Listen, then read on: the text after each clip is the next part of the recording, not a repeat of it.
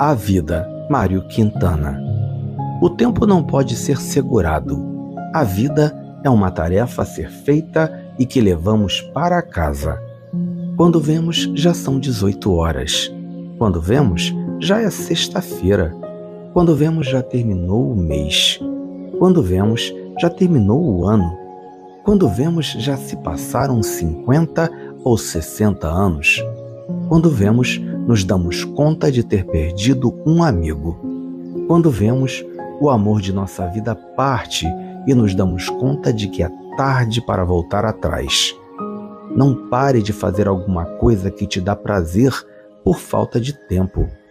Não pare de ter alguém ao seu lado ou de ter prazer na solidão, porque os teus filhos subitamente não serão mais teus e deverá fazer alguma coisa com o tempo que sobrar. Tenta eliminar o depois. Depois te ligo, depois eu faço, depois eu falo, depois eu mudo, penso nisso depois.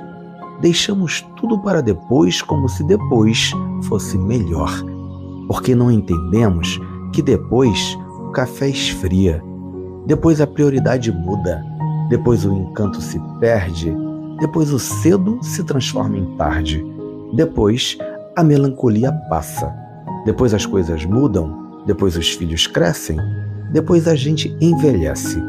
Depois as promessas são esquecidas. Depois o dia vira noite. Depois a vida acaba. Não deixe nada para depois, porque na espera do depois se pode perder os melhores momentos, as melhores experiências, os melhores amigos, os melhores amores. Lembre-se que o depois pode ser tarde o dia é hoje, meu irmão. Não estamos mais na idade em que é permitido postergar.